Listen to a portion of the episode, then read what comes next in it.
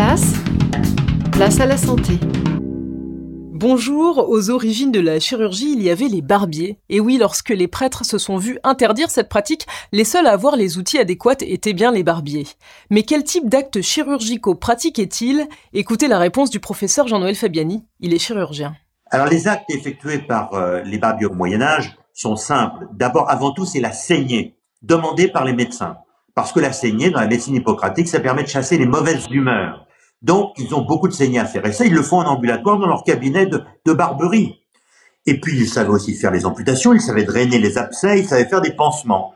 C'est à peu près tout. Hein. Il y avait quelques chirurgiens barbiers qui faisaient des actes plus compliqués, mais très peu. Donc, avant tout, la saignée, l'amputation, les pansements. La bande dessinée L'incroyable histoire de la médecine par le professeur Fabiani est disponible aux éditions Les Arènes BD. À demain.